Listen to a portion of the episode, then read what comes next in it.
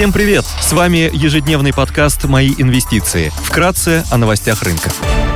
Глобальные рынки. Внешний фон негативный, акции Amazon обрушились на 21% после публикации результатов за третий квартал и потянули вниз весь техсектор. Особенно разочаровали инвесторов прогнозы менеджмента Apple и Amazon.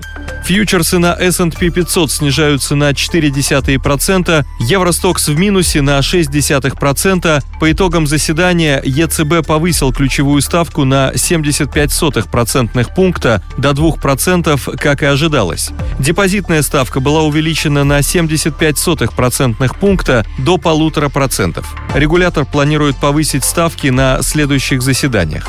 Шанхай Композит теряет 0,8%, гонконгский Хэнк Сенг падает больше, чем на 2%. Бренд стоит 94 доллара, золото торгуется по 1665 долларов за унцию, доходность по десятилетним гособлигациям США на уровне 3,94%.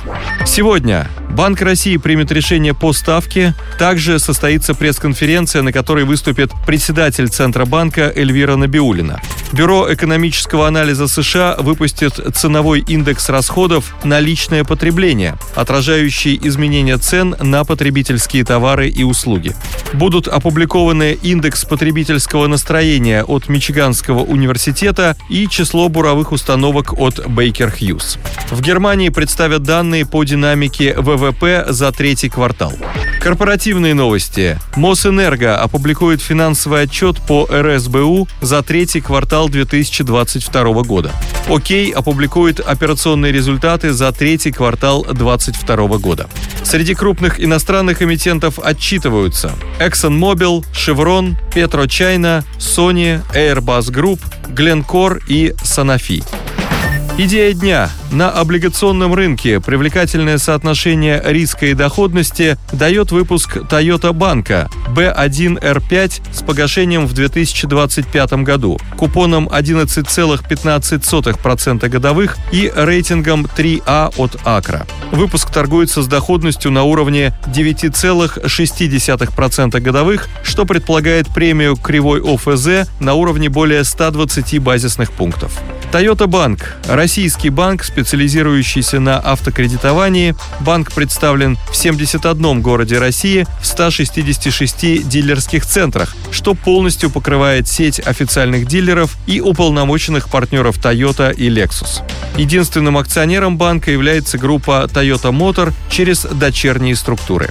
В конце сентября агентство Акра подтвердило рейтинг Toyota банка на уровне 3А. Согласно отчету агентства, материнская компания может продолжить оказывать поддержку банку в виде долгосрочного и краткосрочного финансирования, учитывая, что банк является важным элементом для поддержания клиентской продукции Toyota и Lexus на российском рынке.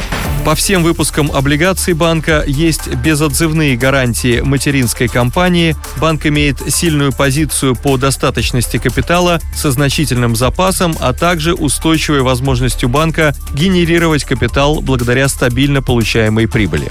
Качество активов банка остается на высоком уровне, учитывая также залоговый характер кредитования.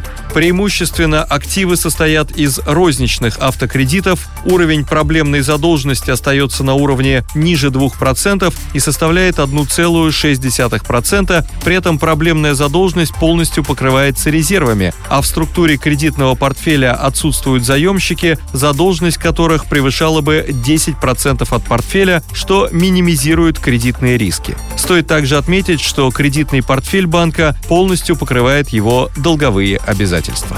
Спасибо, что слушали нас. Напоминаем, что все вышесказанное не является индивидуальной инвестиционной рекомендацией.